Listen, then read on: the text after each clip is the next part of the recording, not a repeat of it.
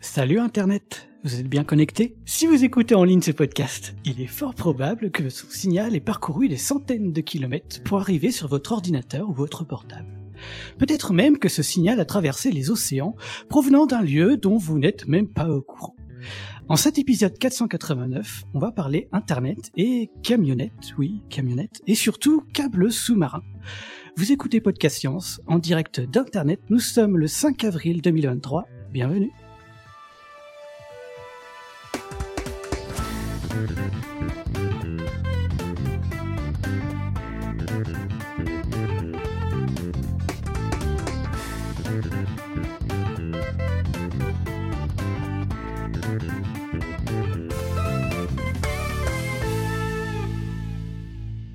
Et ce soir, euh, en cette émission, on est en tête à tête avec Pascal, donc moi-même Cléora et Pascal du côté de Mulhouse. Salut Et donc aujourd'hui, je vous ai concocté un petit dossier sur les câbles sous-marins, parce que les câbles sous-marins, c'était le thème de ma toute première chronique pour Podcast Science, en l'épisode 396, et il y a déjà trois ans. Eh oui, déjà. Donc à l'époque, on a compté 380 étalés sur toute la planète, des câbles sous-marins. Depuis, en trois ans, une soixantaine de câbles sous-marins ont été mis en service, en plus que ceux euh, qui étaient déjà existants. Dont notamment le plus long au monde de 45 000 km faisant le, tout le tour de l'Afrique en fait, ou encore des câbles entièrement financés par des grands groupes comme celui de Google liant la France aux États-Unis. Il y en a un autre aussi euh, par Facebook. Aujourd'hui, donc là où on parle début 2023, on en compte plus de 450 foulant les fonds des océans. Tous ces câbles correspondent à la colonne vertébrale d'Internet. 98% des télécommunications passent par là. Seuls quelques pouillèmes de pourcentage, donc le reste passe euh, par les satellites. Donc à l'époque de ma, petite, de chronique en épisode 396, j'évoquais les câbles sous-marins comme s'il n'en existait qu'un seul type. Comme si finalement on laissait traîner au fond des mers que des câbles pour la télécommunication. Mais en fait, bah, un câble, ça reste un câble. On peut y transporter n'importe quoi dedans. J'avais omis l'existence des câbles sous-marins transportant juste de l'électricité, par exemple. Bah oui, on va pas relier des îles avec d'immenses poteaux électriques en plein milieu de la mer. Pareil pour les éoliennes posées sur nos mers. Hein. On va faire courir sur le, fond de l'océan des gros câbles électriques. Prenons l'exemple de la Corse. Donc, la Corse est par exemple reliée au continent via l'Italie. Et le saviez-vous? Je l'ai appris en concoctant ce petit dossier, uniquement via l'Italie. J'avais en tête que la Corse soit liée au réseau électrique français euh, de la France continentale, mais même pas. Donc la Corse est liée à l'Italie reliant Luciane à Suveletto en traversant la mer Méditerranée sur 100 et quelques kilomètres.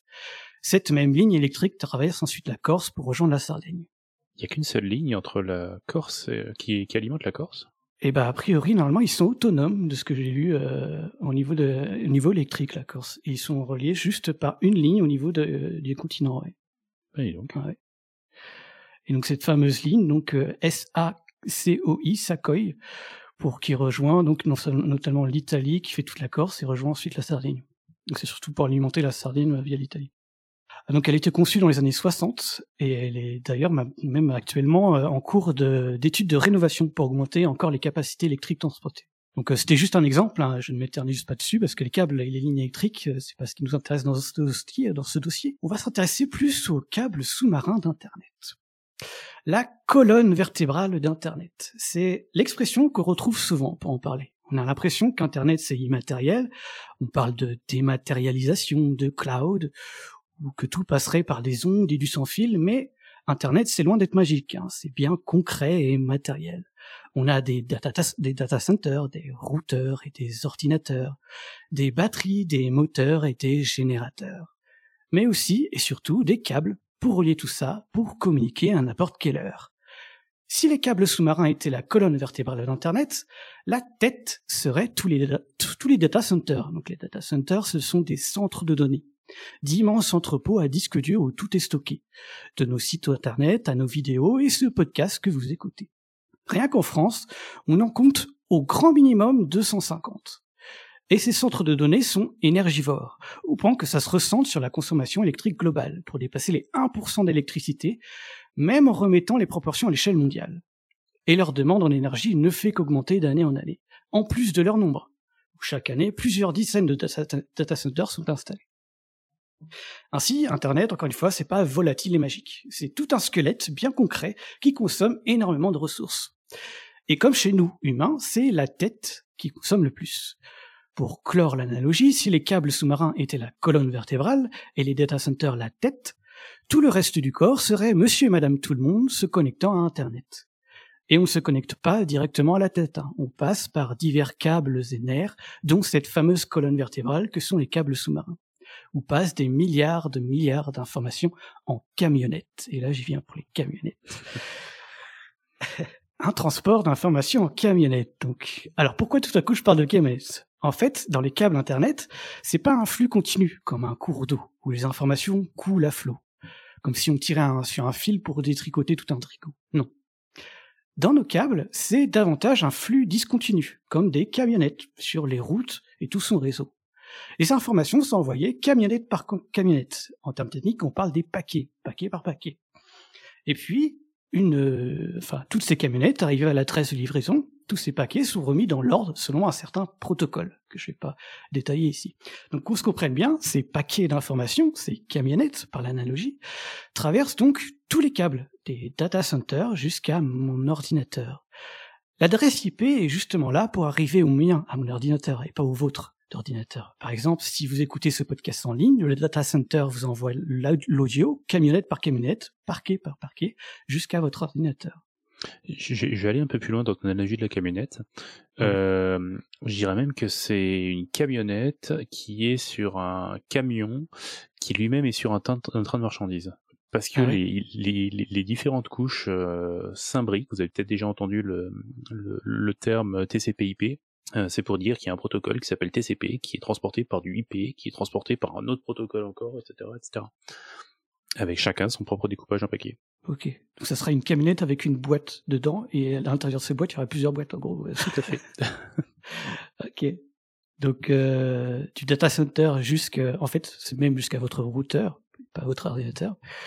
Donc par exemple, euh, si, vous êtes, en Europe et écoutez ce podcast depuis Google ou Apple, on peut imaginer que depuis leur propre data center états-unien, les paquets d'informations traversent l'Atlantique pour arriver à votre ordinateur. Et si vous êtes en Europe et écoutez ce podcast depuis Acast, SoundCloud ou Spotify, qui sont des entreprises suédoises, on peut imaginer que le podcast écouté provient des data centers de Stockholm ou d'ailleurs en Europe. Ils font donc moins de voyages en ne traversant pas l'Atlantique. Alors bien sûr, tout ça, c'est un peu plus compliqué, hein, c'est très simpliste ce que je dis, parce que chaque entreprise stocke des données sur plusieurs data centers de, sur toute la planète. Google a par exemple des data centers européens, un en Irlande, il en a un en Belgique, deux aux Pays-Bas, un au Danemark et un en Finlande.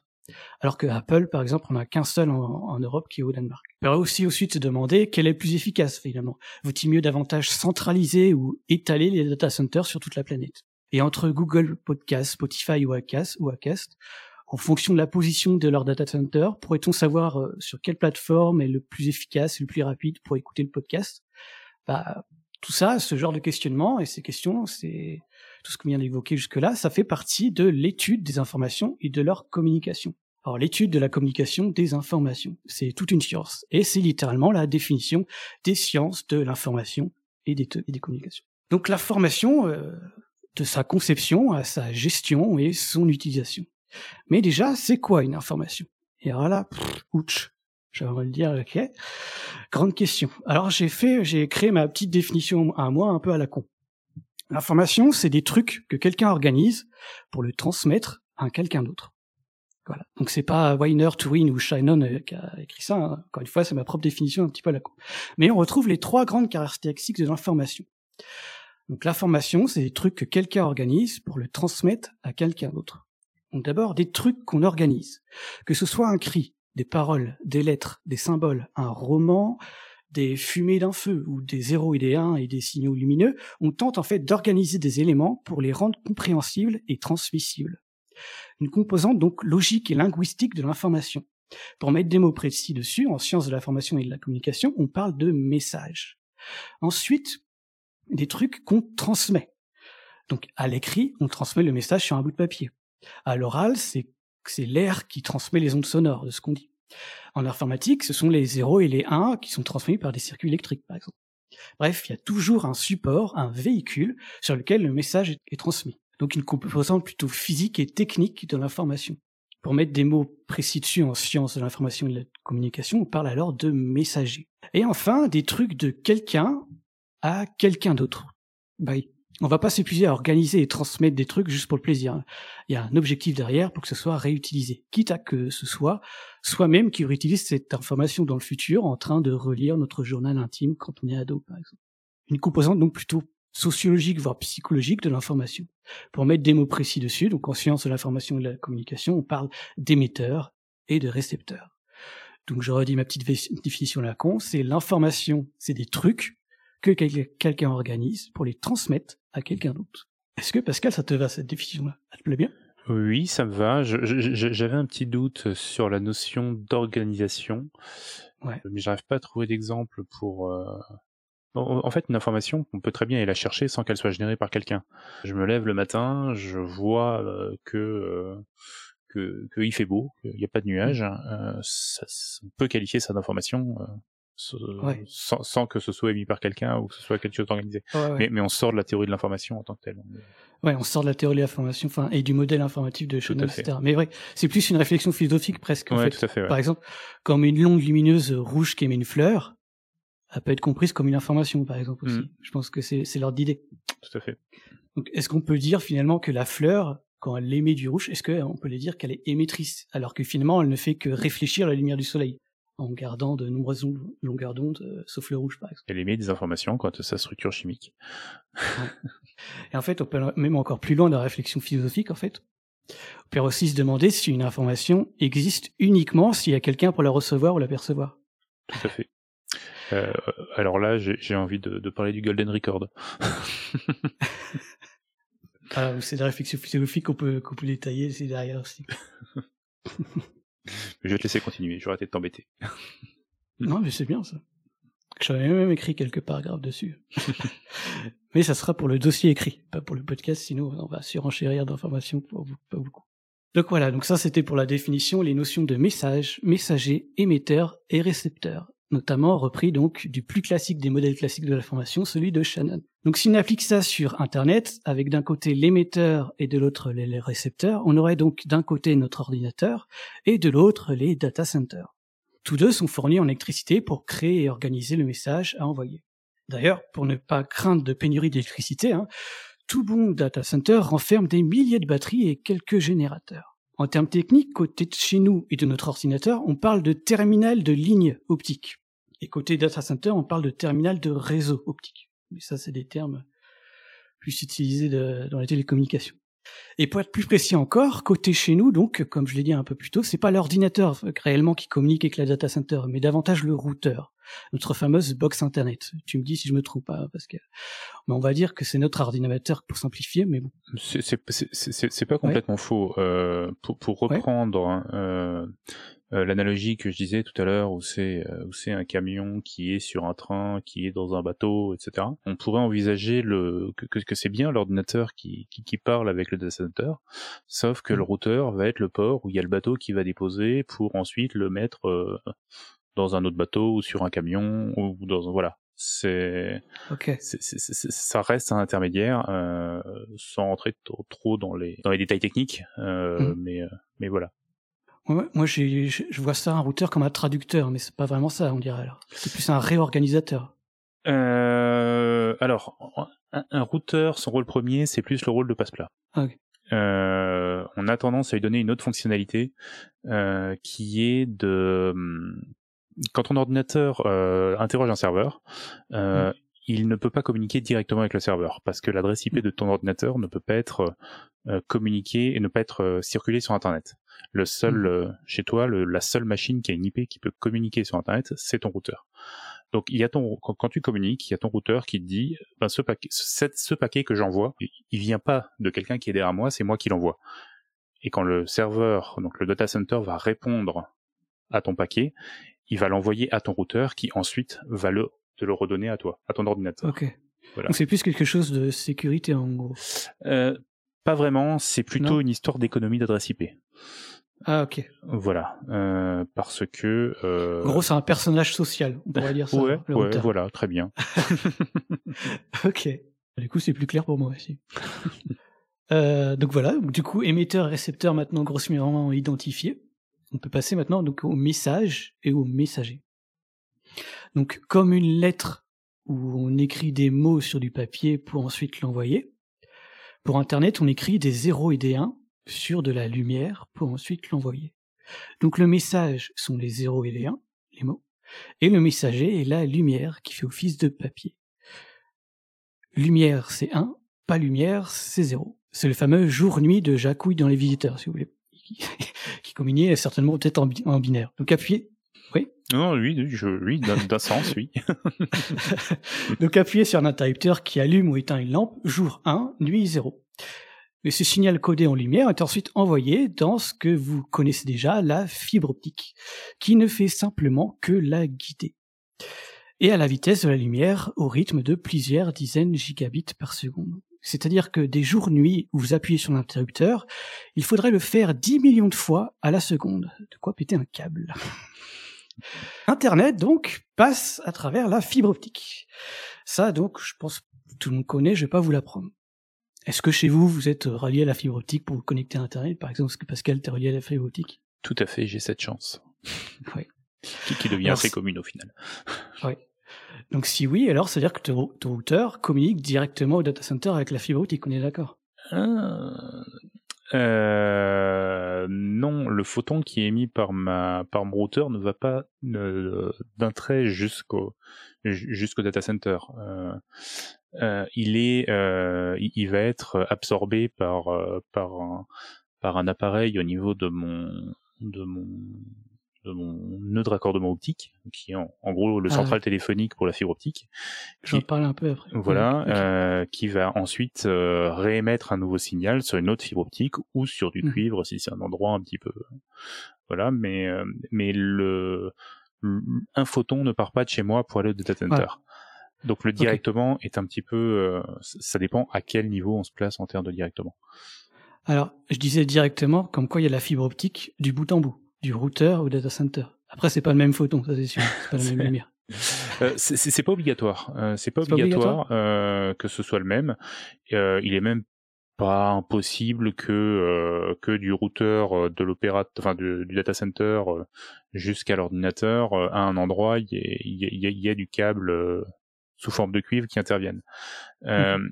Le, le, le, le, fonctionnement de, de, de TCP, enfin de d'IP et de, de l'internet moderne.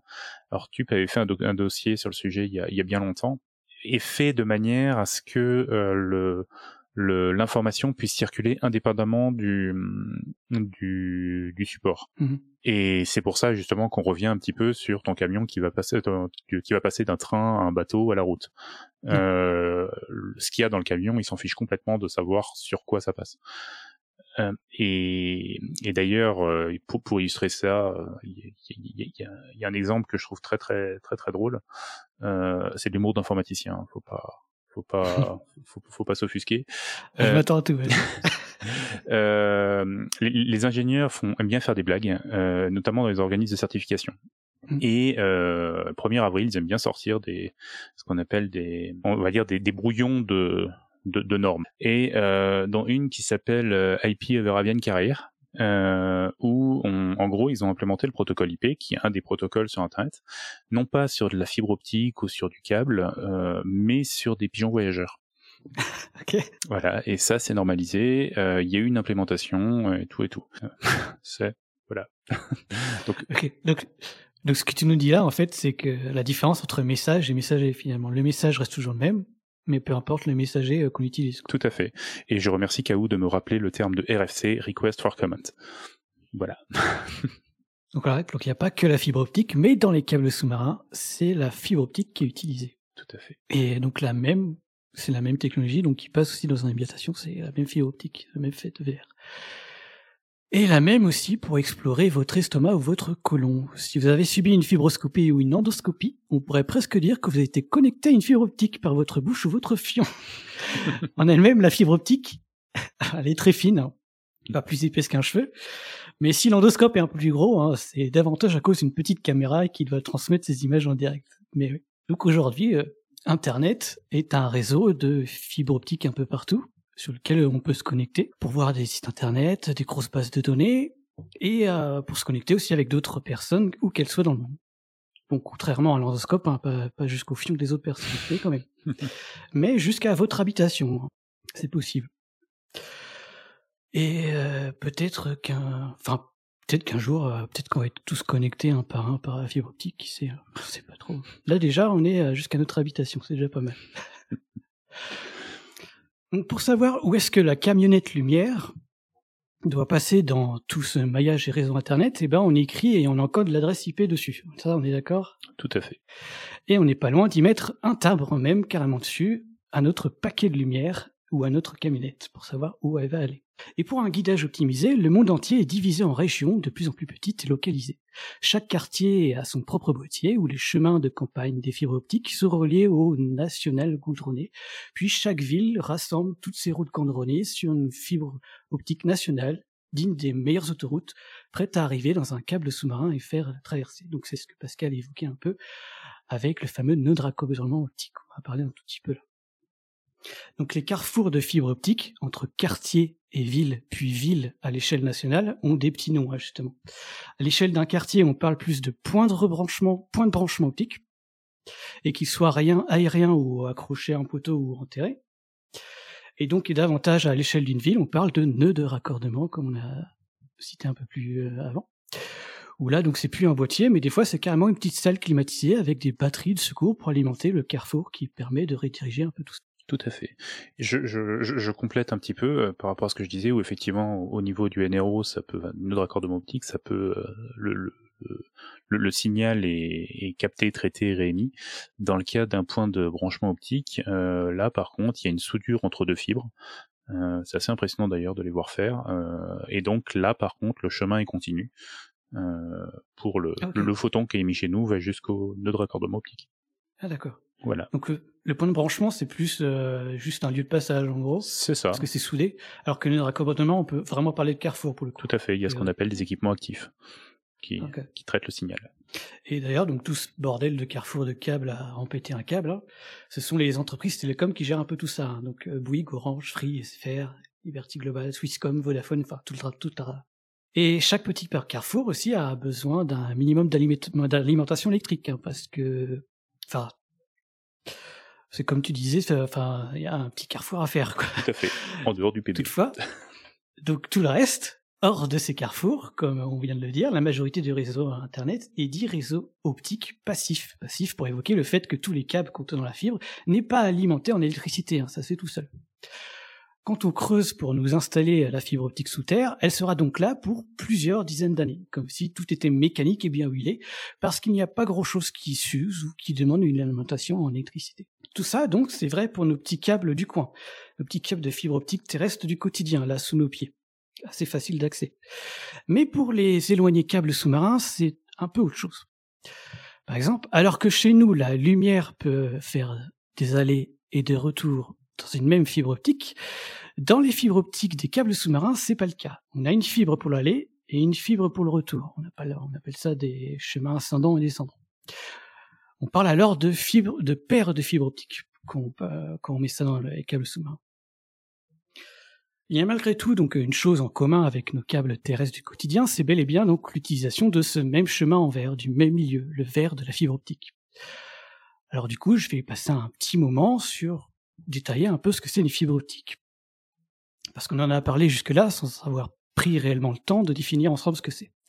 Alors, une fibre optique, en, gros, c'est un tout petit cylindre, un minuscule cheveu de verre, pas plus épais qu'un cheveu autour de 230, 230 micromètres, pleine de verre, et une fibre optique composée d'un cœur, tout au milieu de 10 micromètres de diamètre, fait d'un certain type de verre, souvent le plus pur possible, superposé d'une gaine d'un autre type de verre, et le tout enveloppé dans une couche en plastique protectrice.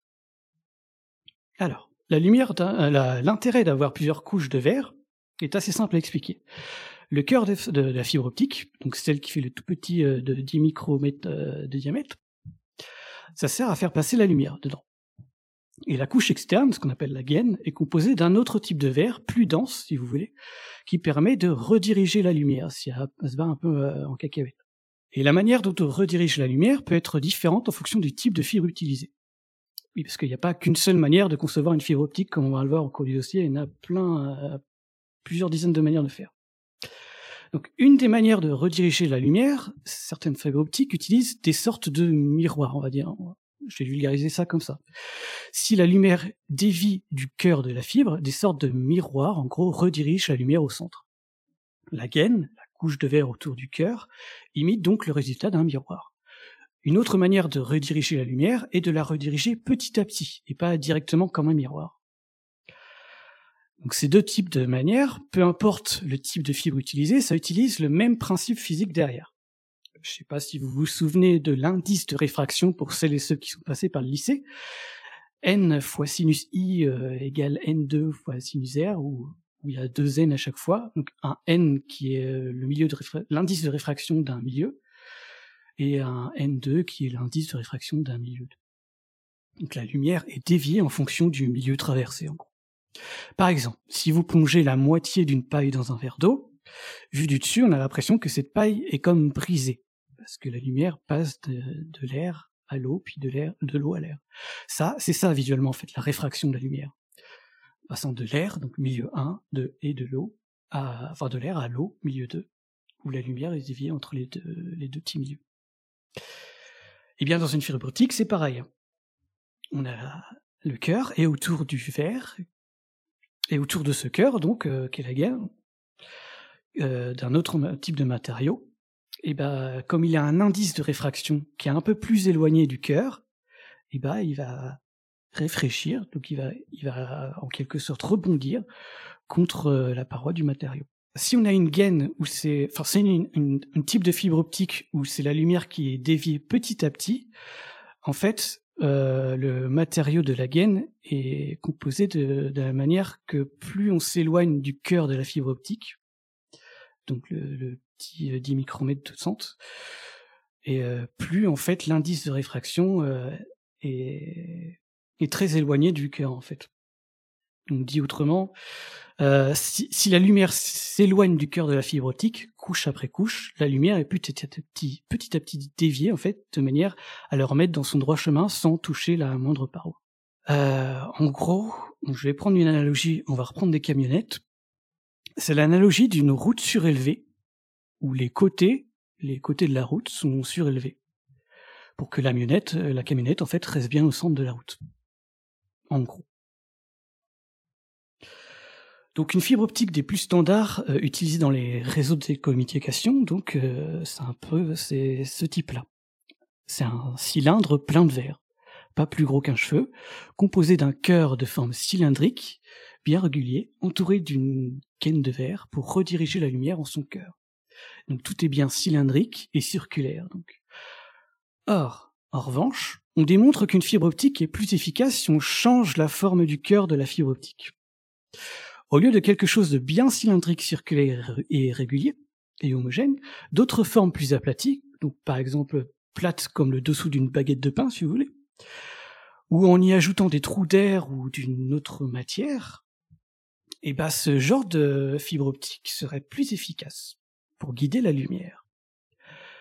Par exemple, en ajoutant à l'horizontale de part et d'autre du cœur de la fibre optique deux barreaux de verre composés de matériaux différents, on contraint la lumière qui se déplace de manière horizontalement, c'est-à-dire de manière couchée, où l'onde lumineuse oscille de gauche à droite comme un serpent, car là, elle croise le chemin d'autres matériaux.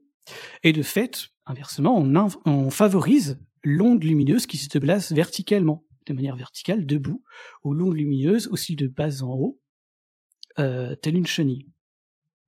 Donc tout ça, la manière dont se déplace la lumière, plus ou moins tournée sur elle-même, couchée ou debout, serpent ou chenille, c'est ce qu'on appelle la polarisation. Et ça, je vous renvoie vers l'épisode 421 de Podcast Science où Johan nous l'explique longuement car c'est tout le thème de l'émission, en parlant justement de serpent et de chenille dans l'analogie.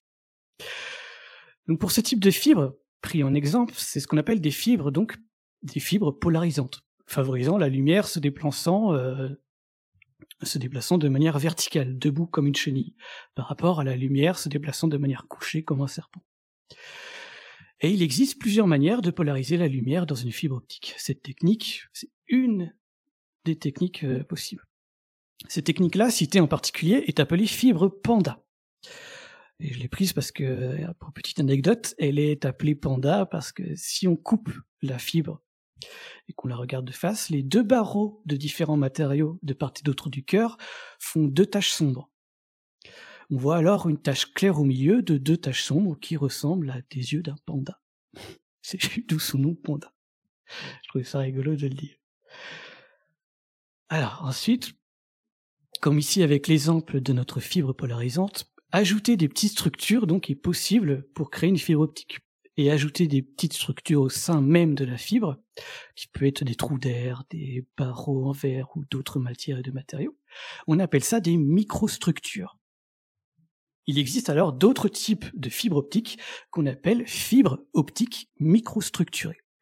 Au lieu d'une fibre optique standard cylindrique et homogène, on peut par exemple alors y ajouter dedans des trous d'air, comme si on avait percé le verre d'une fibre optique sur toute sa longueur. Je vais prendre donc une analogie pour euh, si ça ne vous parle pas. Est-ce que vous avez déjà joué au Mikado? Vous savez, ce jeu fin de bâton de bois où il faut retirer euh, un, bout de bois un à un d'un tas sans les faire bouger.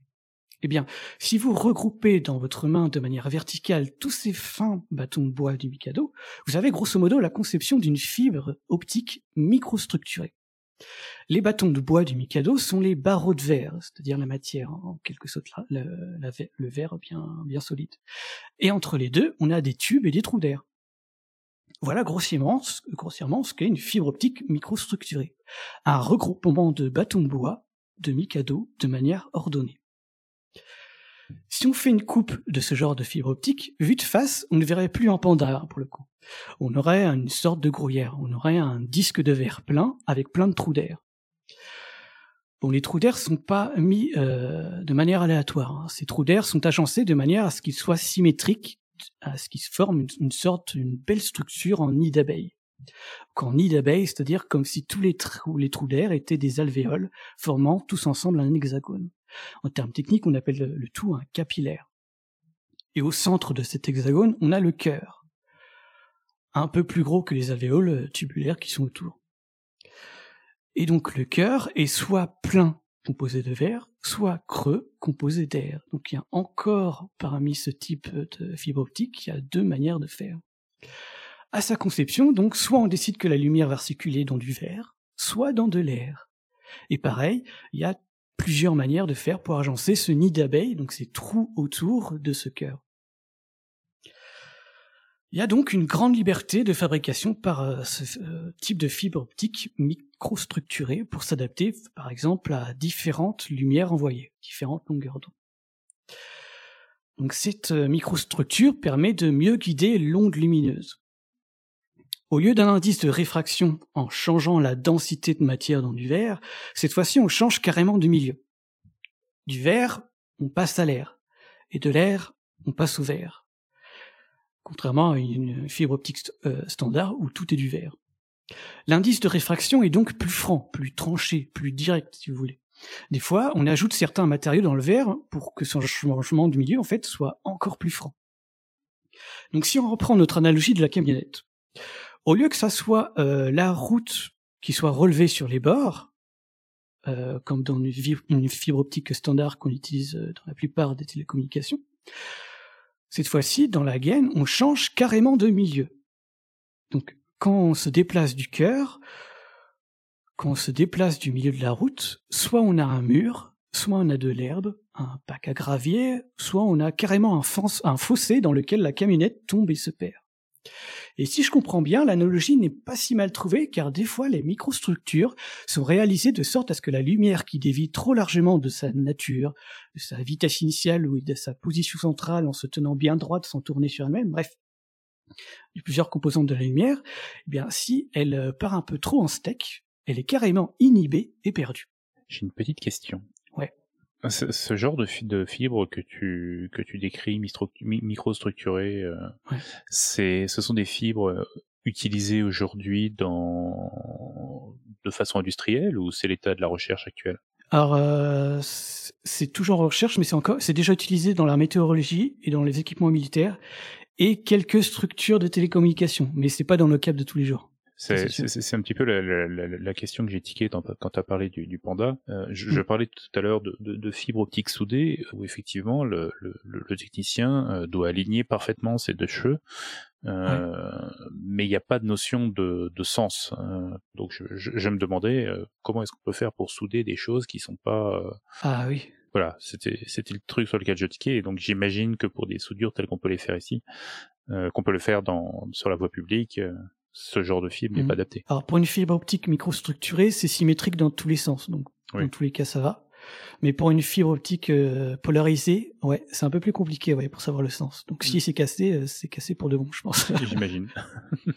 donc euh, des fois, dans les fibres optiques microstructurées, on perd carrément de l'information parce que des fois, bah, s'il part un peu en steak, s'il y part un peu au-delà de son cœur, de la fibre optique, eh bah, elle peut être carrément perdue et tomber dans une sorte dans un trou, si vous voulez.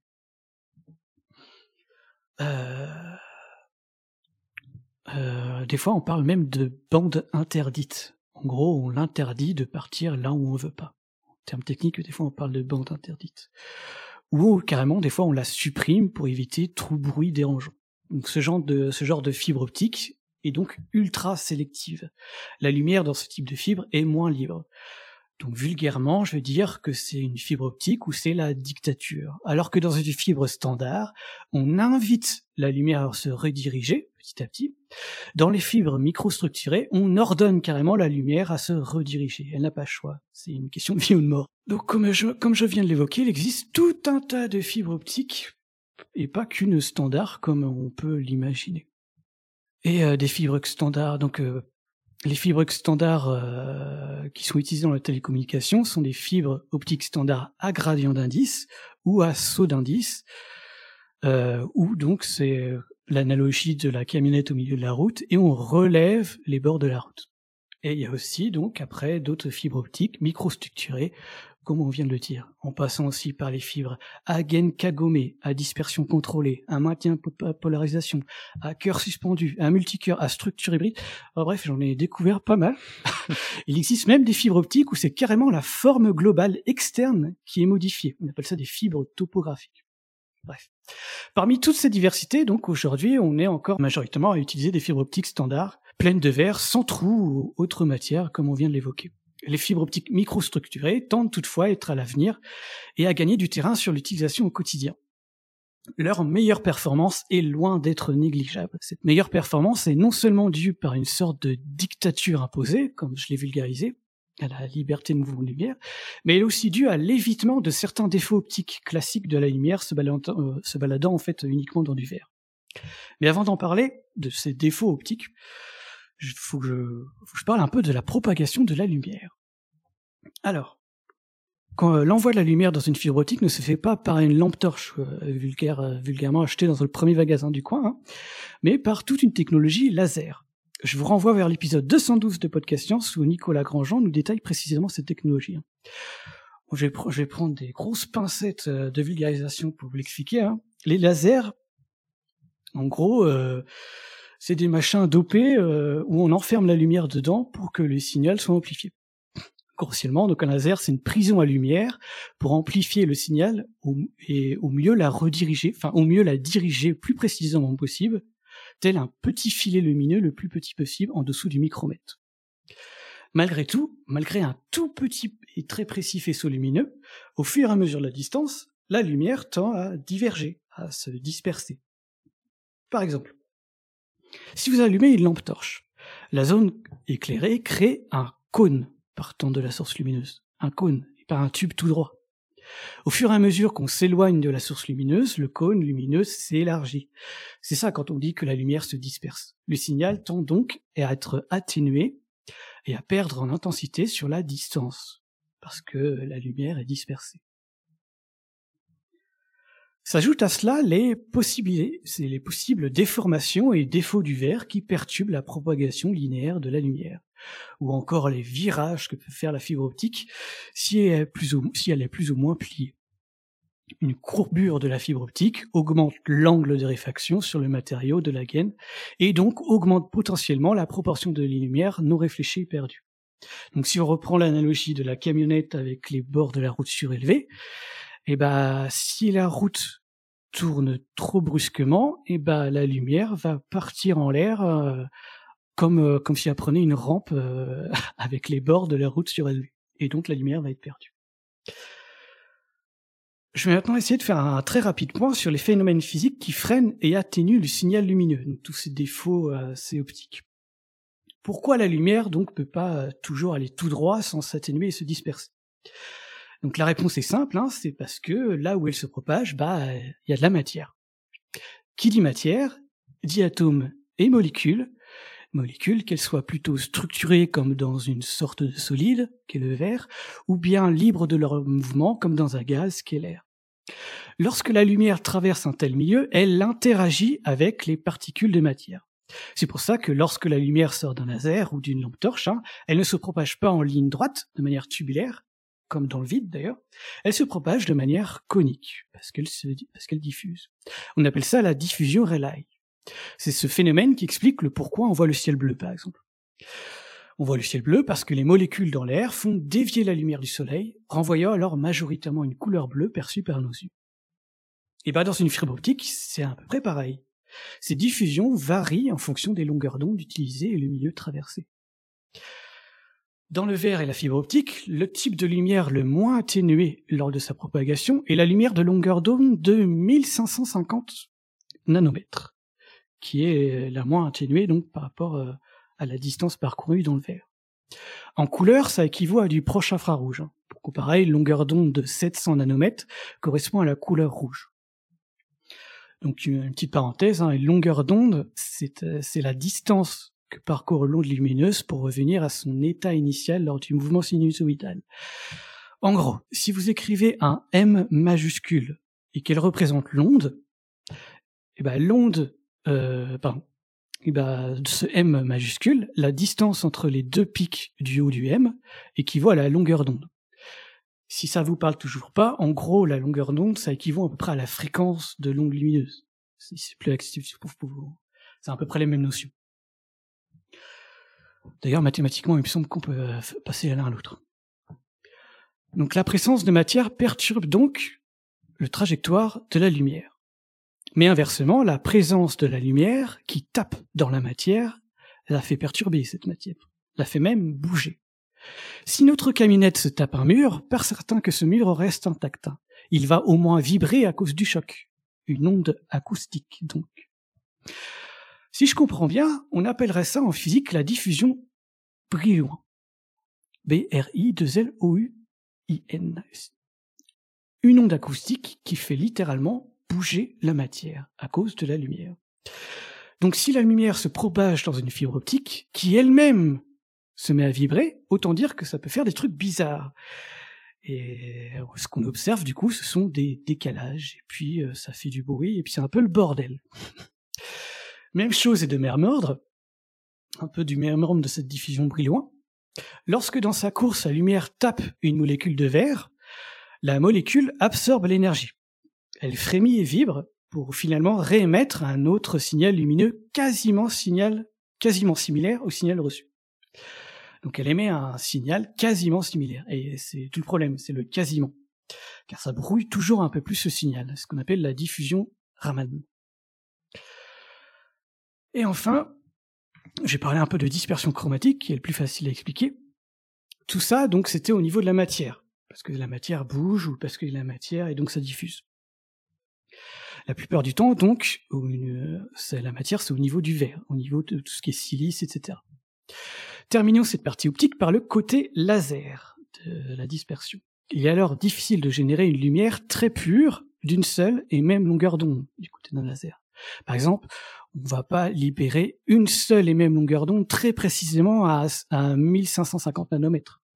Ce qu'envoie un laser est une petite plage de longueur d'onde autour de 1550 nanomètres. Et malgré tous ces petits écarts, malgré ces aussi minime soit-il, par exemple entre 1550 nanomètres et 1551 nanomètres, et eh ben sur la distance, sur la distance, hein, ben, ces petits écarts se ressentent, car l'une se propage plus rapidement que l'autre. Et quand on envoie une impulsion, bah, c'est un peu gênant, parce que l'impulsion lumineuse, au début instantanée, presque, s'étale alors sur la distance, avec au final de la lumière qui est un peu retardataire. On appelle ça alors la dispersion chromatique. En soi, c'est pas un problème si l'impulsion lumineuse est seule. Sauf que bah, vous, imaginez bien, hein, en pratique, dans une fibre optique, s'enchaînent à l'appel de milliards et des milliards d'impulsions lumineuses à la seconde. Si l'impulsion lumineuse de devant prend l'heure du retard, vous commencez à avoir un peu le souci. Hein. Si c'était des camionnettes, on aurait facilement des accidents.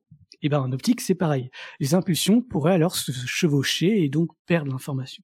Voilà, c'était le point optique entre diffusion euh, relay, diffusion Raman, diffusion Brillouin, dispersion chromatique et autres pertes et absorptions, il y en a d'autres. Hein.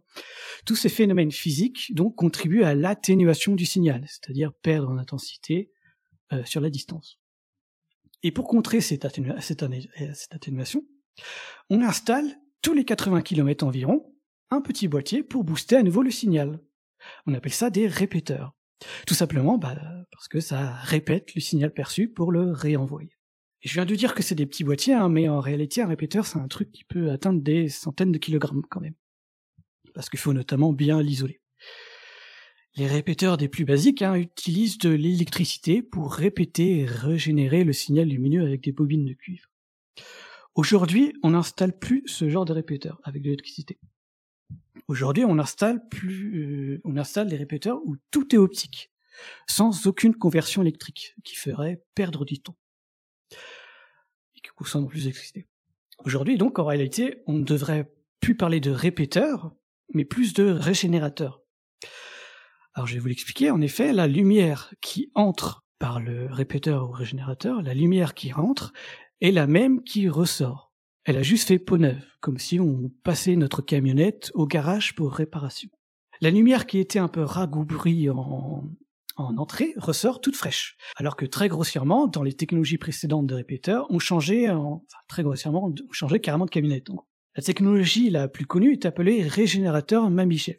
Elle regroupe trois grandes étapes pour régénérer le signal lumineux l'amplification puis la modulation. Des fois, on l'appelle euh, régénérateur Mamichev 2R pour réamplification et remodulation. Donc, lorsque le signal lumineux rabouré et fatigué de ses 80 km parcourus dans le câble euh, sous-marin arrive, ça fait un petit bout, il est un peu euh, fatigué, la première étape est de l'amplifier pour lui redonner un peu de peps à cette lumière.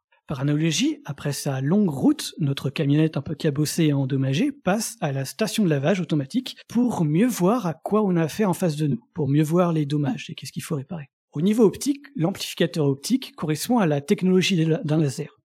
On emprisonne la lumière pour qu'elle fasse peau neuve. Là, dans une fibre optique, on va pas l'emprisonner, hein, parce qu'il faut qu'elle reparte un jour quand même. On la fait donc passer dans une longue déviation d'enroulement de fibre optique dopée d'énergie, pour qu'elle se refasse une santé donc une fibre optique dopée. Concrètement, c'est une fibre optique classique à laquelle on a ajouté des atomes P électroniquement, avec des électrons euh, qui sont un peu excités. C'est une fibre optique normale, avec des atomes de silice, des cristaux de verre, où on injecte carrément des atomes dedans. Ces atomes, souvent, sont des métaux rares, comme l'herbium, qui sont surchargés, donc, d'énergie électronique. Et cette énergie, une fois l'atome excité quand la lumière arrive, libère de la lumière, et une lumière identique à celle du signal. J'ai pris l'exemple de l'herbium, c'est pas par hasard, parce que c'est un métal rare, une terre rare dans le terme scientifique plus précis, qui, lorsqu'il passe d'un état excité plein d'énergie à un état de repos, il libère de l'énergie par de la lumière autour de la longueur d'onde de 1550 nanomètres. Une longueur d'onde que j'ai évoquée plus tôt. Voilà pourquoi on utilise de l'herbium, car il renvoie de la lumière équivalente à celle utilisée dans pas mal de fibres optiques, 1550 nanomètres. Ça, c'était l'amplification.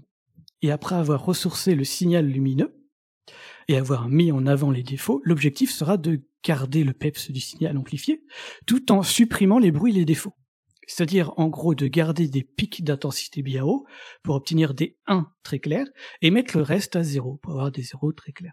À la sortie d'un régénérateur, le signal est alors comme neuf avec de beaux pics d'intensité, et le reste, tout, euh, tout, à zéro et à plat. Le moindre bruit qui donnait une intensité de 0, quelque chose en entrée a été supprimé par cette automodulation, qui est une deuxième étape que je ne vais pas détailler euh, vraiment ici. Par analogie de notre camionnette, donc l'amplification, c'est là où euh, et passe par une station de lavage automatique pour euh, mieux voir les défauts. Et puis l'automodélisation, c'est euh, le fait de réparer la camionnette, réparer les défauts, mais tout en gardant ce qui fonctionne bien pour qu'elle reparte de plus belle. Les seules contraintes d'un tel régénérateur sont les suivantes. D'abord, c'est lourd, parce que ça peut être de l'ordre de la centaine de kilogrammes. C'est volumineux parce que bah faut amplifier chaque fibre une à une, et ça demande un minimum d'électricité. En effet, lors de la phase d'amplification où la lumière passe par des fibres optiques dopées, ce fameux dopage pour charger les atomes en énergie, et ben ça, ça consomme de l'électricité. Dans les câbles sous-marins, il n'y a donc pas uniquement le signal optique qui passe, le signal euh, dans la fibre optique. On envoie aussi de l'électricité, mais pas dans la fibre optique, dans un tube de cuivre. Et on n'en envoie pas une grande intensité, hein. on envoie genre une, une, une intensité juste de l'ordre d'un ampère suffisamment en fait pour alimenter les répéteurs, enfin les régénérateurs. Un ampère, c'est en gros c'est le débit entre guillemets débit électrique qui passe par exemple dans un cordon USB pour recharger un smartphone. En revanche, comme le câble parcourt des kilomètres par un millier, pas comme dans votre câble USB qui recharge votre euh, smartphone, hein, et ben cet ampère est délivré sous une tension de plusieurs milliers de volts. Par analogie, c'est comme si de leur propre continent, un Nord-Américain et un, Européen sont dans un bar. Non. Je reprends l'analogie. C'est comme si de leur propre continent, un Nord-Américain et un, Nord, un Européen, donc chacun dans l'hémisphère nord, tendaient une corde sur toute la largeur de l'Atlantique. Le but étant que la corde soit tendue. Si on tire tout doucement dessus, bah, elle va pas se tendre euh, beaucoup, elle va se tendre sur quelques mètres et puis c'est tout. Or, pour traverser l'Atlantique, il y a des milliers de kilomètres. Il faut alors une sacrée tension de la corde pour la maintenir tendue sur toute la largeur de l'océan. Et concrètement, si on sort de l'analogie, ces personnes qui tirent sur la corde pour maintenir une tension élevée ont un petit nom en anglais, les PFE, les Power Field Equipment. Donc c'est une sorte, concrètement, euh, c'est une sorte d'équipement électrique euh, enfermé dans une armoire électricité qu'on retrouve de part et d'autre de la fibre optique. Ensuite, donc comme je l'ai dit, ça, tout ce que je viens de dire, on a bien détaillé ce qu'est une fibre optique. Ensuite, j'ai détaillé qu'il y a un peu d'électricité qui passe. Sauf que l'électricité passe pas par la fibre optique, encore heureux. Elle passe par un tube en cuivre. Les câbles sous-marins donc contiennent par conséquent un tube en cuivre par lequel est conduit l'électricité. Et c'est à l'intérieur qu'on y met les fibres optiques. Souvent, au sein d'un câble sous-marin, on a huit paires de fibres optiques, dans la plupart des câbles sous-marins des paires parce que donc il y en a une pour l'aller et un autre pour le retour. Pour protéger l'information précieuse, le plus basique des câbles sous-marins entoure les fibres optiques de quatre couches. Les fibres optiques sont contenues d'abord dans un tube en acier pour contenir les fibres optiques, juste pour le, le que ce soit un contenant pour éviter que les fibres optiques se baladent un peu partout. Ensuite, autour de ça, on ajoute une couche de barre d'acier servant d'armure. Au-dessus de ça, on ajoute une couche, une couche conductrice d'électricité, euh, souvent en cuivre. C'est ce fameux tube en cuivre dans lequel est conduit l'électricité. Et enfin, on met une couche de plastique servant d'étanchéité, parce que c'est quand même sous la flotte, et flotte électricité, tout le monde connaît ce que ça fait. S'ajoute à cela une sorte de gel antipression, parce que si le câble sous-marin descend à 8 km de profondeur, là-dessous, à 8 km de profondeur, la pression équivaut à, tenir une voiture sur un seul doigt, en gros. Donc, euh, si vous voulez des chiffres, hein, c'est une pression de 8000 kg par centimètre carré. Donc, tenir une voiture à un seul doigt. Finalement, un câble sous-marin des plus basiques fait donc environ 18 mm de diamètre, pour un poids total de 6,6 km par mètre. 6,6 kg par mètre. Donc pour un mètre de câble, ça pèse moins d'un kilogramme. Pour ce genre de fibre optique, on n'a pas beaucoup d'armure, donc seulement quatre couches. Un petit tube d'acier pour les contenir, des barres d'acier pour euh, servir d'armure pour éviter qu'ils cassent, une petite couche non conductrice, donc ce fameux tube en cuivre où, conduit, il conduit l'électricité, et enfin la couche en plastique pour maintenir le tout étanche. Tout ça fait 18 mm de diamètre, donc un, petit tuyau d'arrosage. Avec simplement trois ou quatre couches de matériaux, ce machin-là, donc, il est posé au plus profond de l'océan, sans très grande protection. Par contre, au fur et à mesure que le câble s'approche des côtes, on y ajoute petit à petit et de plus en plus de protection. Les grandes barrières sont 2500 mètres de profondeur, 1500 mètres, puis 200 mètres de profondeur. À chaque palier, on rajoute des belles couches d'armure en acier, auxquelles s'ajoute à chaque fois une couche en plastique pour maintenir le tout. D'un diamètre euh, de moins de, de, 2 cm, on passe euh, alors à un câble de 8 cm de diamètre près des côtes. D'un poids de 0,6 kg, au mètre, on passe de 4,5 kg pour un mètre près des côtes. Donc euh, une bonne armure d'acier. Et là, avec ça, vous pouvez y aller, hein, vous pouvez y aller, si vous voulez péter un câble, allez-y. Donc, arrivé près des côtes, on met carrément euh, beaucoup d'armure pour éviter que le câble soit rompu ou cassé. Et même carrément, des fois, on l'enterre jusqu'à au maximum 3 mètres de profondeur. On pourrait se demander de quoi a-t-il peur hein, pour se cacher derrière euh, autant d'armure, euh, sous la profondeur de la vase, etc. En fait, le plus grand prédateur du câble sous-marin est son concepteur lui-même, l'être humain. Autant de protection est ajoutée au câble à l'arrivée des côtes, car l'activité humaine est la plus grande cause des déchirures et coupures de câbles sous-marins. L'encre d'un bateau malencontreusement mal positionné, euh, le chalutier qui racle le fond de son filet, ou encore le petit filou qui veut interrompre les communications de manière délibérée, bref, c'est souvent la première cause, euh, la première cause de coupure de câbles sous-marins, c'est souvent l'activité humaine. À côté de ça, les événements naturels, tremblements de terre, avalanches sous-marines, jaillissements de lave et requins ne restent que des événements encore plus rares. Et même les tempêtes solaires n'ont aucun impact. Oui, j'ai lu une étude là-dessus. Pour finalement avoir euh, euh, une réponse négative comme quoi les tempêtes solaires n'ont aucun impact dessus, malgré l'utilisation d'électricité, etc. J'ai parlé aussi de jaillissement de lave, parce que oui, le câble sous-marin est un peu posé comme on le peut sous les mers. Hein. Et pour traverser l'Atlantique, par exemple, on doit bien à un moment donné passer sur la dorsale atlantique, là où bah, les plaques se séparent pour laisser un peu passer de lave. Donc, si un câble euh, finalement est déchiré ou défectueux à un endroit, on va d'abord proprement le couper, puis remonter le tout à la surface. Souvent, euh, ça marche un peu comme un pont-levis qu'on coupe euh, à son milieu. Le pont est coupé à son milieu et c'est les deux bouts du pont qui se relèvent. Donc en gros, on aura alors une partie droite du, câble qui se retrouve en l'air jusqu'à la surface et une partie gauche qui se retrouve aussi en l'air jusqu'à la surface. Ça, c'est pour réparer les câbles.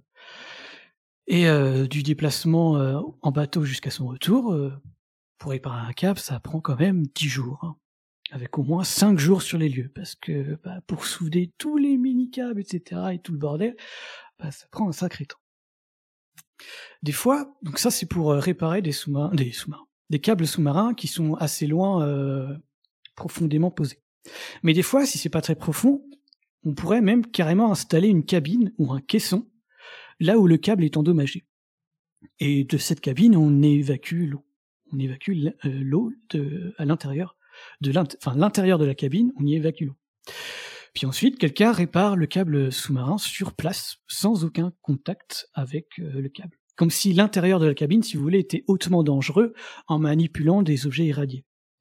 Donc tout ça à même les fonds marins. des fois, il y a des plongeurs, bah, leur métier, c'est de réparer des câbles sous-marins à même les fonds marins. Des câbles euh, endommagés loin en mer, hein, ça reste toutefois assez rare. En revanche, comme je l'ai dit euh, avant, les câbles sous-marins près des côtes sont déjà plus exposés en danger, malgré, malgré les grosses armures en tige d'acier. Ainsi, être raccordé par un seul et unique câble sous-marin est plutôt risqué.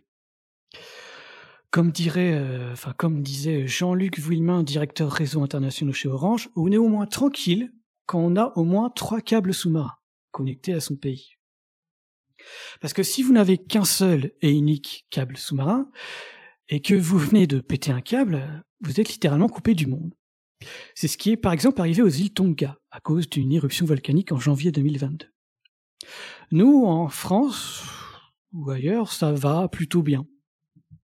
On est plutôt bien raccordé, quel que soit où on habite, en fait, souvent en France.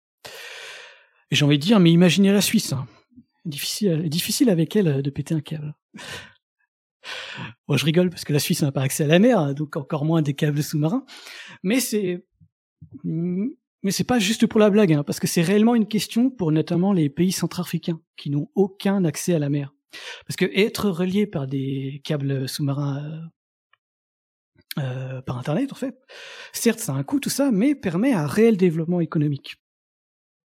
Et parlons du coût, justement, je vais parler un peu du coût.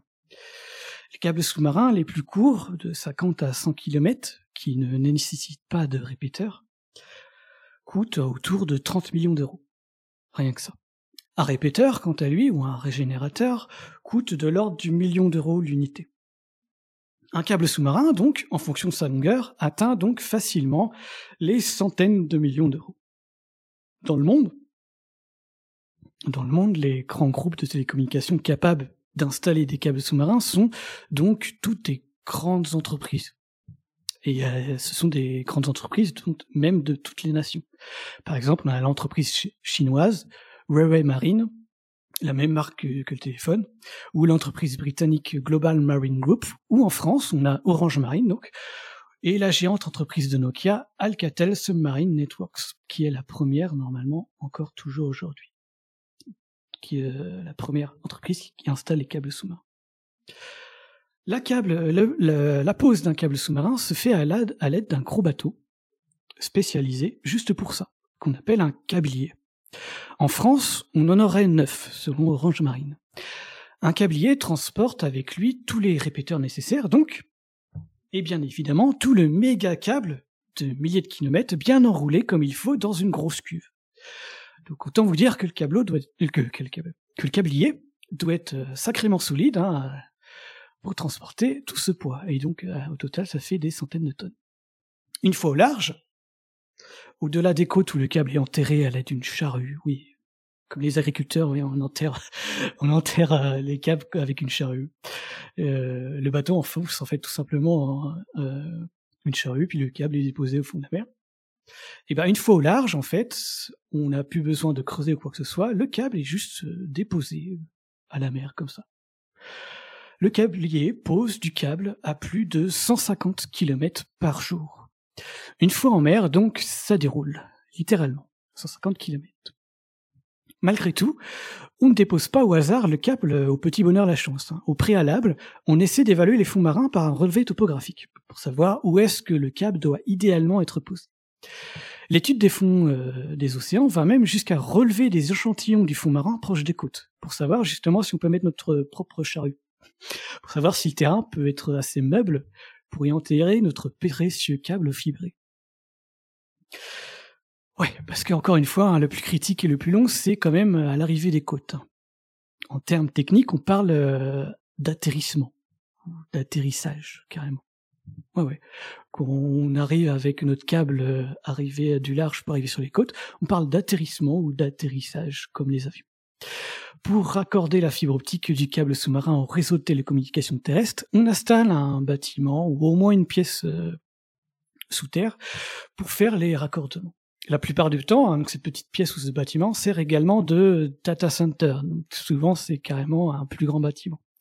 Ce lieu est donc souvent aussi climatisé et sécurisé parce que bah, il y a des données assez confidentielles qui passent. Au moins pour la souveraineté numérique. C'est aussi ici que sont utilisés, donc ce que j'ai dit un peu plus tôt, les fameux placards électriques euh, qui permettent d'alimenter euh, le câble sous-marin en électricité, les fameux PFE, Power Feed Equipment, euh, pour alimenter l'électricité tout ce qui est répéteur et générateur. Ou plus particulièrement le tuyau en cuivre de la fibre optique pour alimenter donc tout ça. Il y a également stocké aussi des générateurs d'électricité à diesel, ou des dizaines d'énormes batteries d'énormes batteries, et je dis bien des énormes batteries, hein, c'est des énormes bocaux, euh, des énormes batteries en plomb, qui... Euh, je vais, en fait, je vais carrément citer un, un auteur euh, d'article qui s'appelle Bob Dormand, qui a, qui a écrit un superbe article sur un site qui s'appelle arstechnica.com, qui est un journaliste freelance, qui disait que dans ces fameuses grosses batteries, qui sont des sortes de réservoirs, lui, il disait que dans des réservoirs transparents, ressemblant à des cerveaux extraterrestres dans des bocaux. bordant la pièce. il y a vraiment une idée de science-fiction dans ces, bâtiments-là. On a des gros bocaux remplis de plomb, en fait, de presque du liquide noir, euh, comme si on avait enfermé dedans des petits fœtus ou je sais pas trop quoi. Ça a vraiment une dimension de science-fiction. Bref, tout ça pour dire, encore une fois, que Internet, c'est pas du cloud ou du sans fil ou du matériel. Là, on a carrément des boucons entiers euh, pour euh, des batteries, on a des bâtiments entiers de fils, de générateurs qui fonctionnent avec de l'essence, des euh, data centers avec des, des, milliers, des milliards de disques durs. bref, c'est loin d'être immatériel et c'est bien matériel et physique et qui consomme énormément d'électricité. Et bien sûr, on a tout ça pour raccorder le tout, nos fameux câbles sous-marins qui parcourent des milliers et milliers de kilomètres. Au total, pour une traversée de l'Atlantique, la posée d'un câble dure euh, environ quelques années, de 3 à 4 ans environ. Sans compter les mois d'études topographiques en amont, l'étude du projet, les demandes officielles en accord, euh, en accord avec les régions, nations, etc. Tout ce qui est juridique, etc. Et bien sûr, tous ces chiffres que je, que je vous ai donnés jusque-là, hein, je donne uniquement des ordres de grandeur pour se faire une idée, hein, parce que tout varie en fonction du câble en question. Il est évident que la durée et le coût d'un câble sous-marin transatlantique n'est pas le même qu'un câble qui fait le tour de l'Afrique. Et justement, par exemple, la traversée de l'Atlantique, c'est environ 6000 à 7000 km, on va dire environ. Alors que celui euh, le plus long, le câble le plus long qui fait le tour de l'Afrique, fait 45 000 km. Donc on est carrément sur une autre, autre autre ordre de grandeur. Donc sur les 450 et quelques câbles sous-marins, celui qui fait le tour de l'Afrique est actuellement le plus long. Donc actuellement, là où on en parle, c'est-à-dire début 2023. Parce que ça évolue tellement en télécommunication, ça risque de être explosé un jour ou l'autre, ce record. Donc ce câble sous-marin qui a qui est appelé Tout Africa, un petit 2 puis Africa. Donc son petit nom, euh, c'est juste pour signifier que c'est tout pour Afrique, donc c'est pour l'Afrique Il relie notamment euh, Barcelone et Marseille pour faire tout le tour d'Afrique en reliant 33 pays de Madagascar à la Côte d'Ivoire, pour finalement arriver au Portugal et en Grande-Bretagne. Il a même son petit site internet si, ça, si vous êtes curieux là-dessus. Donc il est actuellement le câble le plus long et le plus cher au monde qui a réuni les investisseurs et les investissements de huit grands collaborateurs aux origines internationales de Facebook à China Mobile. On a China Mobile, Meta, donc c'est Facebook, Global Connect, Orange, euh, Saudi Telecom Group, donc un, un groupe télécom euh, plutôt arabe. On a WIOCC aussi de, de, de, ce coin-là, et on a Télécom Égypte. Bref, comme je l'ai dit, des euh, grands groupes télécoms, on a un peu toutes les nations. Et le coût d'un tel chantier, je ne sais pas si vous avez trouvé vous, mais je l'ai pas encore trouvé. Donc j'imagine qu'il n'est pas encore divulgué. Mais très clairement, le milliard d'euros a dû être dépassé parce que pour euh, juste pour une traversée de l'Atlantique, donc de 6 à 7000 km euh, de longueur, le coût s'élève autour de 250 millions d'euros. Donc on a dû dépasser le milliard pour 45 000 km quand même des grandes entreprises internationales qui s'entraident pour connecter le monde. Donc des entreprises aussi bien évidemment à la recherche de nouveaux marchés. On pourrait dire même voir la volonté d'avoir la main mise sur des axes de communication clés. Par exemple, les grands groupes états-uniens Microsoft, Facebook et Google peuvent s'offrir et se font offrir, se font offrir plutôt, la mise en place d'un câble sous-marin. Donc ça veut dire que eux, ces grands groupes, ont carrément un câble sous-marin à leur nom, entièrement financé par eux. Ça, c'est au niveau des entreprises. Mais ensuite, on a aussi euh, tout ce qui est géopolitique au niveau d'une nation. Si vous avez le temps à perdre pour vous amuser, juste en regardant quel pays est connecté à quel pays par les câbles sous-marins, c'est assez intéressant à, à, voir. Il y a par, par exemple euh, assez cocasse que dans le Pacifique, aucun câble ne connecte Russie et États-Unis, alors qu'ils ont quand même un endroit où Russie et Alaska, Alaska, Alexa, Alexa n'est pas d'Alaska en tout cas. euh, pardon. Donc du coup, Russie et États-Unis ont quand même un détroit qui, euh, euh, qui est au niveau pacifique, mais pourtant il n'y a aucun câble qui relie ces deux pays. Sont majoritairement reliés aux États-Unis, des câbles qui proviennent du Japon. Ainsi, nous sommes certes dans un monde aux échanges mondialisés, les enjeux politiques et stratégiques peuvent être dessinés simplement suivant le tracé des câbles de télécommunications. En France, d'ailleurs, cette protection des câbles sous-marins et de ces données est normalement sous responsabilité de l'armée, de la marine nationale. Aujourd'hui, au moins 800 personnes de la DGSE, donc de la Direction Générale de la Sécurité Extérieure, surveilleraient les câbles. Au moins 800 personnes que ce soit sur le plan des données transitées que sur le plan physique et leur intégrité. Bref, tout ça, c'est un sujet géopolitique autour des câbles sous-marins euh, que j'aimerais évoquer un de ces jours. En France, on a par exemple Camille Morel, chercheuse en relations internationales, qui communique pas mal sur ce sujet centré sur les câbles sous-marins, justement. Elle en a même écrit un bouquin récemment sorti cette année, en 2023, chez CNRS Éditions, qui s'appelle justement Les câbles sous-marins. Donc c'est tout un sujet géopolitique autour des câbles sous-marins que j'aimerais également évoquer peut-être dans un deuxième futur dossier euh, rattaché à ce premier dossier. Et euh, une histoire géopolitique qui aussi euh, qui ne date pas d'hier. Hein. Durant les guerres et les nations, durant les premières guerres mondiales par exemple, les nations bah, carrément pétaient des câbles. Hein. couper un câble de communication, c'est évidemment stratégique et quelque chose de clé. Euh, j'aurais pu aussi prendre l'axe euh, carrément historique pour vous raconter l'histoire des câbles sous-marins. Et comment la fibre a été née, parce que c'est pas d'hier non plus. Euh, ça date quand même d'avant des avant d'avant du XXe siècle, parce que la découverte scientifique, par exemple, lors de la première description de pouvoir guider la lumière dans un milieu précis, date de 1842 à travers de l'eau. Par exemple, si on fait traverser euh, une lumière dans un filet d'eau, donc c'est un tuyau d'eau, et eh ben l'eau fait réfléchir la lumière comme dans un câble optique. Alors que la conception de deux couches de verre dans une fibre optique date de 1970, donc euh, un siècle plus tard, par Charles Cao, qui a été aussi révolutionnaire à, au moins faire péter des câbles aussi euh, dans la tête des scientifiques et de l'humanité, parce que maintenant, bah, la fibre optique est utilisée de manière quotidienne, de manière internationale aujourd'hui.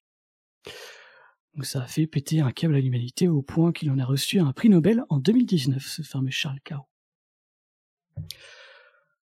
Que les câbles sous-marins pour télécommunications aient été mis en place depuis si longtemps, donc, me fait aussi personnellement péter un câble, hein, pour reprendre encore l'expression et insister dessus. Premier câble télégraphique, donc vers 1850. Et ouais, pas loin de la, de la découverte, enfin en tout cas pas la découverte, mais de la première description scientifique en 1842 où la lumière pouvait y guider dans un milieu précis. Donc 1850, premier câble télégraphique. À l'époque, donc, les câbles étaient pleins de cuivre, plus lourds, et les bateaux ne pesaient pas des tonnes avec de belles cubes d'enrouleurs. Malgré tout, ils arrivaient, quelquefois, mais pas toujours, parce que des échecs, il y en a eu, à raccorder via la mer différentes terres. En 1900, et ça, euh, j'ai aussi pété un câble dans ma tête euh, en apprenant. En 1900, c'est 200 000 kilomètres de télécommunications qui a été déjà euh, déposé, au fond des mers. 200 000 kilomètres. Juste pour des télécommunications, télécommunications télégraphiques. Aujourd'hui, donc, courant 2019, c'était 59% de la population mondiale qui était connectée à Internet. Aujourd'hui, donc en 2023, là on parle, on peut imaginer encore plus quand vu tout le long de ce dossier, la data, le nombre de données et les capacités en télécommunication ne font toujours et encore plus qu'exploser de jour en jour.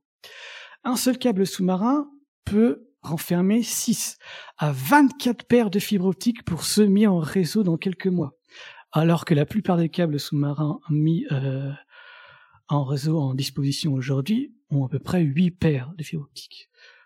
Là, dans quelques années, dans quelques mois même, le prochain aura 24 paires de fibres optiques, ce qui est énorme. Un seul câble sous-marin, c'est des dizaines, euh, voire des centaines de terabits à la seconde. Euh, donc des terabits, c'est énorme. Hein. C'est des milliards de lignes de téléphonique euh, réunies, des milliers de DVD à la seconde.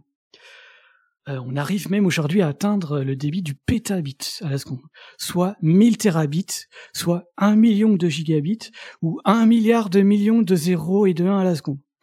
Donc, est-ce que vous vous imaginez, vous, de cliquer ce nombre de fois sur l'interrupteur de votre cuisine pour faire des jours et nuits?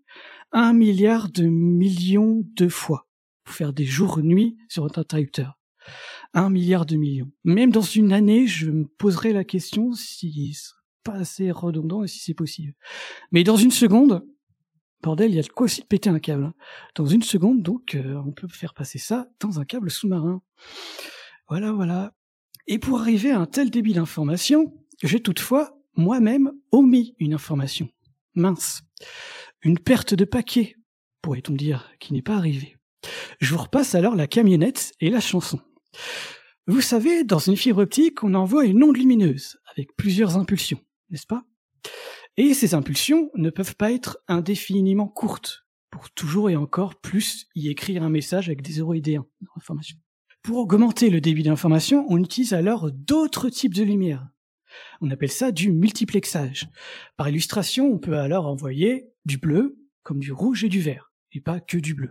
Et tout ça dans le même chemin, c'est-à-dire dans la même fibre optique, pour que pour- qui les guide toutes ces toutes ces lumières.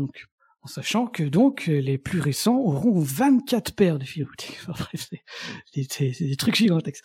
On a alors des composants électroniques qui, en amont et en aval du câble, permettent de trier à nouveau donc toutes ces informations, qui soient de différentes longueurs d'onde, différentes lumières. Euh, en gros, euh, dit de manière enfantine, euh, les composants électroniques, mais les camions verts avec les camions verts et les camions rouges avec les camions rouges. Voilà. Mais durant ce chemin, tout le monde se déplace sur la même route, euh, par une même fibre optique, une seule. Et pour faire passer une centaine de, en fait, euh, dans une même fibre optique, on peut faire euh, carrément passer une centaine, c'est-à-dire une centaine de différentes lumières, c'est-à-dire une centaine de différentes de camions. Et tout ça sous impulsion. Enfin, bref, je sais pas si vous imaginez quand même, c'est quelque chose d'énorme. Voilà. Donc parmi ce nombre faramineux d'informations, certains peuvent se perdre. On parle alors de perte de paquets, en termes techniques, comme je l'ai évoqué. Malgré tout, comme illustré par mon petit paragraphe précédent sur le multiplexage, vous avez quand même reçu l'information. Pour recevoir les paquets perdus, côté chez nous, côté ordinateur-routeur, on redemande alors là-bas au data center de nous renvoyer la camionnette manquante. Les causes d'une perte de paquets, donc d'un camion un peu perdu, peuvent être nombreuses. Mais pour le côté réseau Internet, on va se limiter hein, juste pour le côté réseau Internet. Non seulement, en plus d'avoir en plus de plus en plus d'informations, donc plus en plus de bruit, de brouhaha et de circulation dans les câbles, en plus de ça, le réseau Internet est encore plus complexe avec toujours plus de carrefours et de branches et de directions et de sous-régions et d'interconnexions de sous-régions. Bref, c'est vraiment un réseau tentaculaire et complexe. Le temps que met une information par arrivée du data center à notre ordinateur est appelé temps de latence. C'est ce fameux lag qu'on peut euh, entendre ici et là comme expression. Maintenant qu'on connaît bien que l'information se propage par la lumière, on peut calculer le temps minimal que devrait mettre l'information pour arriver à la maison.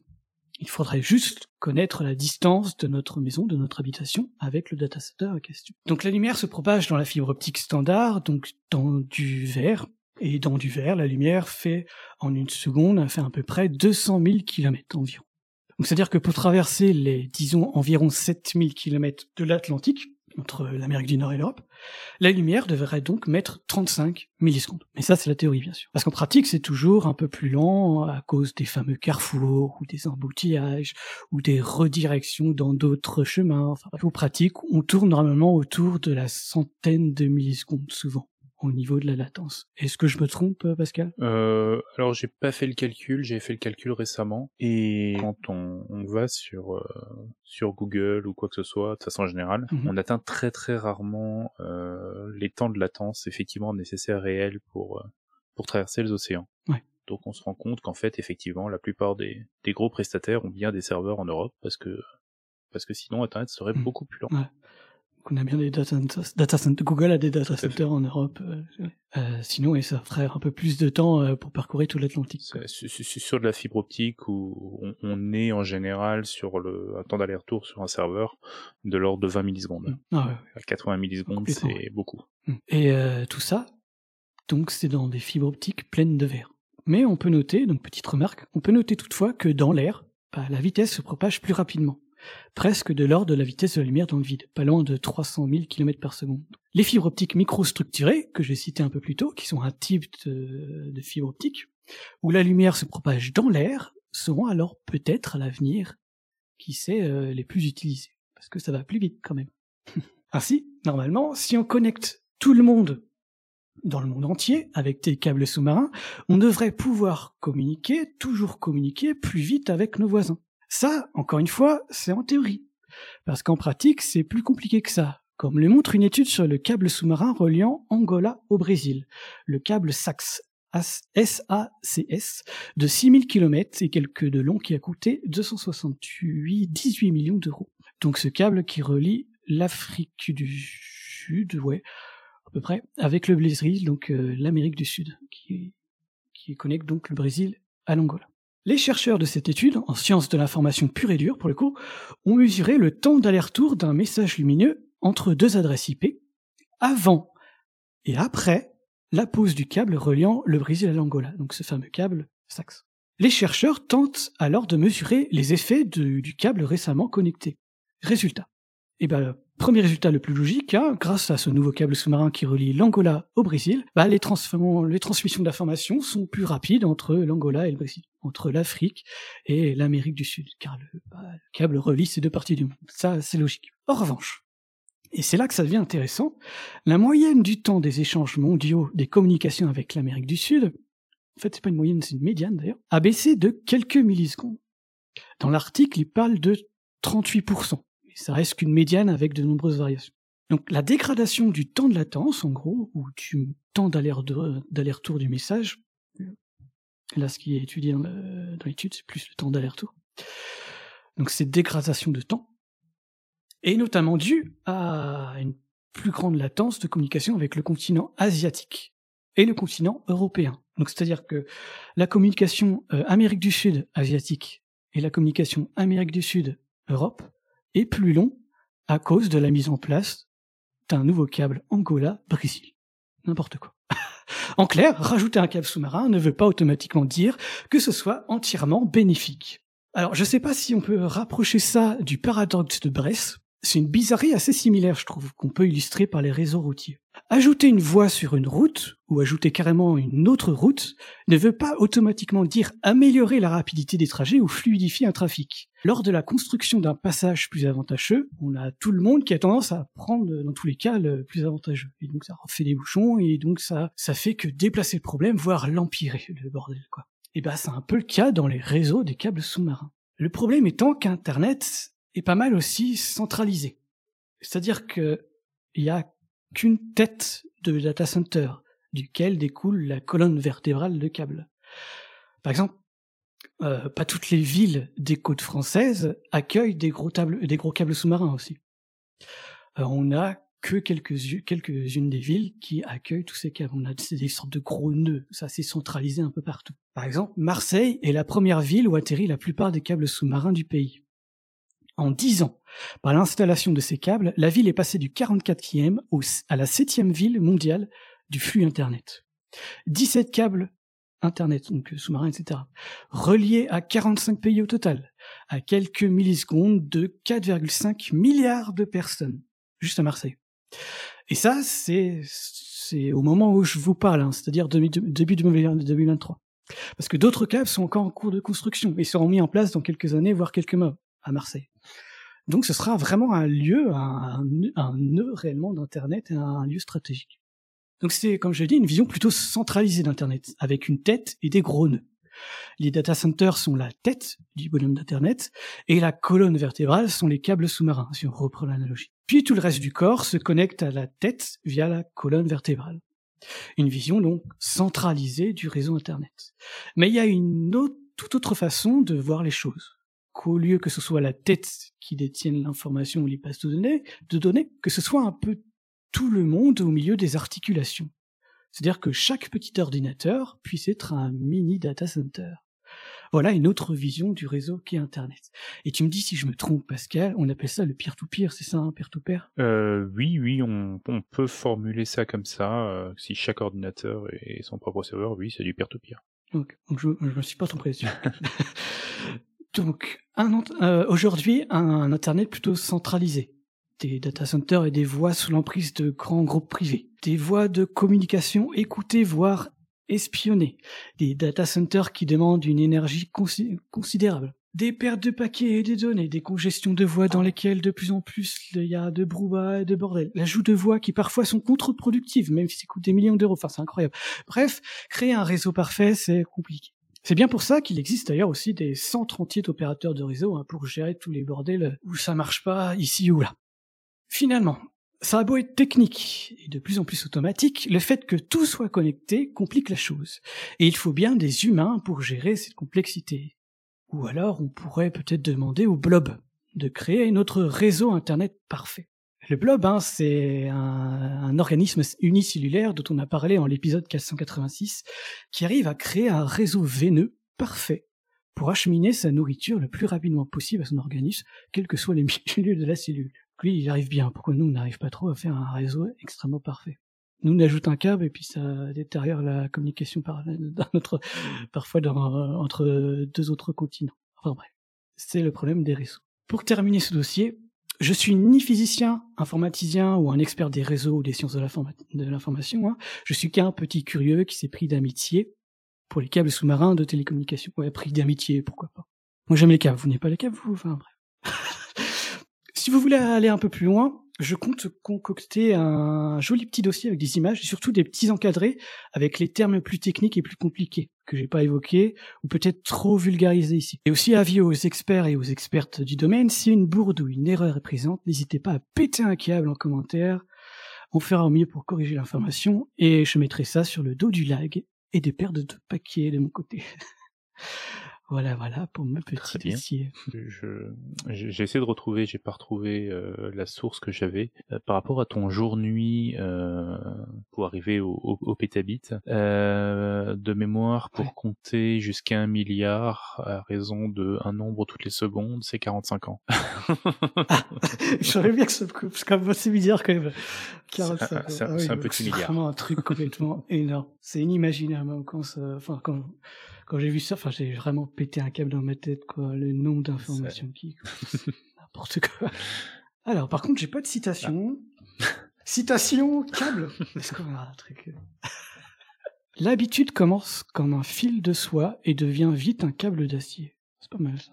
Ok. Bah, c'est un peu comme les télécommunications. Hein plus euh, il y a de télécommunications entre les continents, plus il y a de câbles reliés entre les continents. Je t'invite d'ailleurs à voyager sur le site submarinecable.com où il y a tous les tracés des câbles sous-marins. C'est hyper rigolo et intéressant. On voit par exemple que le, continent européen, le continent euh, nord-américain, enfin pas un continent mais juste la partie nord-américaine et l'Asie sont vraiment, euh, dans tout l'hémisphère nord, c'est vraiment là où il y a tous les câbles sous-marins qui sont interconnectés. Alors que l'hémisphère sud, bah, il n'y a pas trop grand chose. Et quand on essaye de le faire, comme on l'a vu dans mon petit dossier, quand on, quand on essaye de le faire entre l'Angola et le Brésil, et eh bah, ça marche entre le Brésil et Angola, ça améliore la qualité du réseau, enfin, du temps de latence. Mais avec les autres continents, bah, ça marche pas trop. Donc, on pourrait se demander, est-ce que rajouter des câbles, ça améliore, euh, est-ce que ça améliore systématiquement les temps de latence et les performances euh, des télécommunications?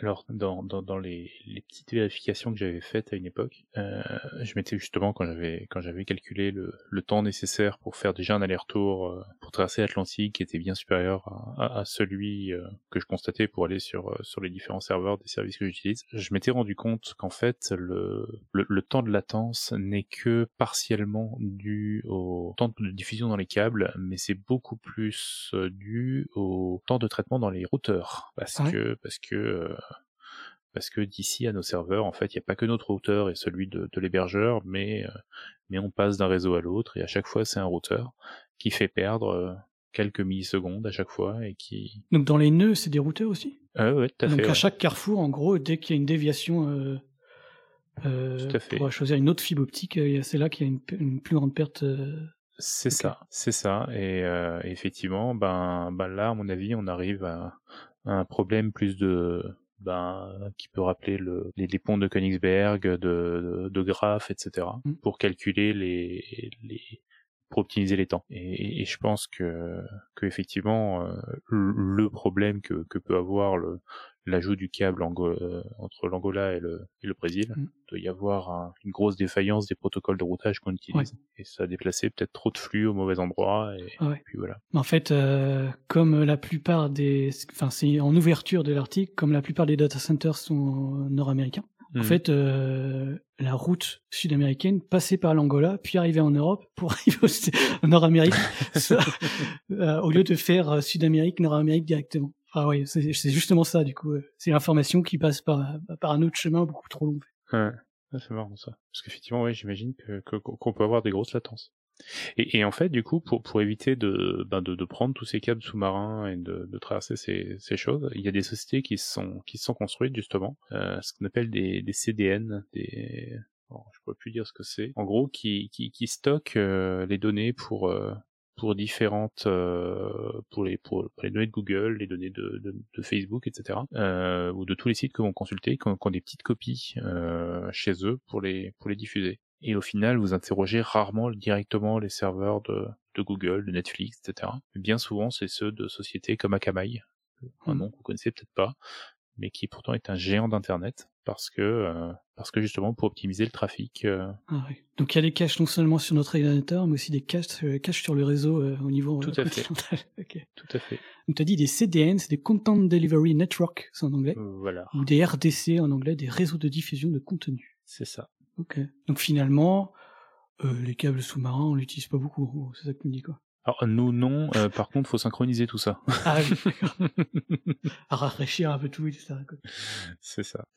Et, euh, et, et par rapport à ça, il y a, il y a eu il y a quelques années des gros conflits entre entre euh, des opérateurs en France. Il y avait Free qui, qui avait pas mal râlé, où on disait que que Free c'était pas terrible pour regarder Netflix, hein, mais parce que euh, parce que justement il y avait des grosses négociations par rapport à ça euh, sur euh, sur des accords de, de, de partage de données, de, Mhm. d'utilisation de de, de, de tous ces câbles sous-marins, etc., ou bah, qui coûtent de l'argent à l'opérateur, et, et, et que du coup, ben, Free a dit, ben, moi je veux bien faire de Netflix, mais pas plus que, que ce débit-là, je, je veux pas, je veux pas leur donner plus, parce Ah que ouais. sinon ça me coûte de l'argent. Et puis ça avait fait une petite polémique.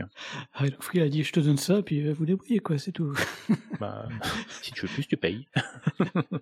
Bah, du coup, c'est pour ça qu'il y a des grands groupes maintenant qui euh, mettent en place carrément leur propre euh, Bah, tout à fait, tout à fait, qui, qui deviennent opérateurs à part entière. Ouais, ça c'est incroyable ça. Tout à fait. D'ailleurs, opérateurs, euh, opérateurs euh, euh, continentaux, mais euh, mais Google, alors je sais plus dans quelle ville des États-Unis est devenu euh, euh, est devenu vraiment opérateur de, de Télécom, au même quoi. titre que Ah ouais. ouais de télécom. Les particuliers peuvent prendre leur abonnement chez Google, Ah, c'est dingue. ça. et ça fait déjà quelques années. Donc parce que- Google maintenant, euh, ça- tu peux faire du tout au tout Google, un gros package. euh, de- Tout à fait. Tout à fait, et, et c'est devenu un, un gros, gros, gros, euh, un gros enjeu. Il y a également Elon Musk qui est parti là-dessus avec avec ses satellites Ah oui. euh, euh, que je ne trouve plus le nom, euh, qui qu'il a envoyé où on fait de la- l'internet par satellite, ce qui commence à se faire du coup. à se Euh, refaire. du coup. Oui. à se, à se refaire, oui, même s'il n'y en a pas eu tellement au final. Parce que, parce que justement, là, on avait des grosses, grosses, grosses latences. Ouais. C'était, c'était pas ce qu'il y avait de plus, euh, de plus efficace. Mais du coup, ça devient efficace pour qu'Elon Musk se lance dedans. Alors, oui, euh, parce que il a fait un choix, euh, Starlink, qui... le truc. euh, Oh, Starlink, merci. Euh, initialement, les, tout ce qui est internet par satellite, il partait sur des satellites géostationnaires, donc à 36 000 km, je crois, d'altitude. Alors 36 000 km x 2 pour faire aller-retour, même à la vitesse de la lumière, ça commence à faire un peu de temps. Sans oublier que que le satellite vous envoie ces, données, c'est une chose, que vous voulez renvoyer au satellite, c'en est une autre. Ouais. Euh, du coup, au final, bien souvent, euh, pas à cette époque-là, euh, soit c'était très lent, soit c'était euh, vous téléchargiez par le satellite, mais par contre euh, vous envoyez les données par euh, par du câble téléphonique. Ouais. Starlink, euh, ce sont des satellites euh, qui sont envoyés en orbite basse, donc aux alentours de, euh, de quelques centaines oui, de kilomètres. La nuit, on le voit bien, les trucs là. Tout à fait. Et du coup, il y a besoin de beaucoup moins de, de puissance, il y a moins de déperdition, et, et du coup, ça fonctionne beaucoup mieux. Seul problème, c'est que, alors il y en a deux, c'est que plus c'est bas, moins ça va loin, moins ça diffuse une grande Mhm. zone, donc il en faut plus. Donc là où il fallait, où avant on avait un sa- satellite géostationnaire, ben maintenant il en faut, il en faut des centaines. Et l'autre problème, c'est que le problème, l'avantage des, des satellites géostationnaires, c'est que vous mettiez, euh, un satellite en orbite, il y avait sa zone, il bougeait pas. Euh, Aujourd'hui, pour couvrir en orbite basse, ben, ben, le satellite il bouge par rapport à la Terre. Il est pas géostationnaire. Et du coup, il faut énormément de satellites euh, pour mailler tout ça parce qu'ils se déplacent, euh, ça se déplace, ils font le tour de la Terre en, 90 minutes à peu près. Et, euh, et, et, du coup, quand, quand il est passé, il en faut un autre qui passe pour, pour délivrer le signal. Sur 90 minutes, ça fait beaucoup pour du géostationnaire. ah oui, ben, oui, oui, voilà. Et, et c'est pour ça que les astronomes euh, n'aiment pas euh, n'aiment pas du tout Elon Musk parce que ça, ça, ça pourrit le, le ciel nocturne. Ouais. ouais, parce que si on veut vraiment faire ça, faut en mettre plusieurs et ça ferait une sorte de voile de, de satellites un peu partout. Je crois que la constellation Starlink, ça se compte en milliers de satellites. Ah oui. Euh, si ce n'est en dizaines de ah, milliers. Euh, c'est non, c'est assez énorme et c'est assez difficile de de, de de, regarder dans le ciel pendant un certain temps sans euh, sans en voir un. Mm. Et une des conséquences, c'est que ben, quand on fait de la photo, euh, de l'astrophotographie, ah, ben, tu vois le trait qui passe. Voilà, parce que c'est des poses qui peuvent durer plusieurs dizaines d'heures. Euh, donc il y a pas mal de, de, de, photos qui sont un peu pourries à cause de ça. La nouvelle pollution lumineuse. C'est ça. en tout cas, merci Pascal d'avoir euh, interagi avec moi, c'était cool. Bah de rien. Ce fut un plaisir. Pour une fois, c'est un sujet que je connaissais un peu, donc ah, encore que pas tellement pour la partie fibre optique. ah ouais, je suis allé un peu plus dans la, physique, dans la fibre optique, parce que j'ai découvert plein de trucs. Je dit, wow. Moi, je pensais qu'il y avait qu'une seule fibre optique et puis c'est tout, quoi. Ah, mais non, Alors, je, je, je, sais qu'il y en avait plusieurs parce que euh, parce que bon, ça, ça peut m'arriver d'en utiliser, ça peut. Euh, il faut faire gaffe à ce qu'on achète entre la monomode, la multimode, etc. Euh, mais sans savoir. D'ailleurs, je vais pas parler de ça. Ouais. Et, et, en fait, je connais même pas les différences et, puis, et puis voilà. Mais en tout cas, c'était bien intéressant. On conclut là-dessus alors? On conclut là-dessus. Alors, pour conclure, si on devait retenir qu'une seule chose de ce dossier, retenons qu'Internet est loin d'être immatériel, comme les satellites qui tournent autour de la Terre et puis on n'y voit plus rien. C'est pas transparent.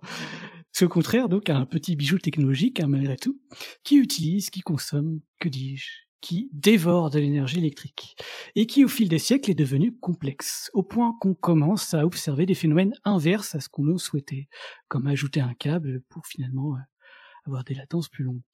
Alors si un jour vous n'avez plus Internet, peut-être c'est à cause d'un chat qui a fait pipi sur un câble à l'autre bout de la planète. Mais pour l'instant, en attendant, tant que vous êtes et qu'il y a Internet, que servir la science soit votre joie.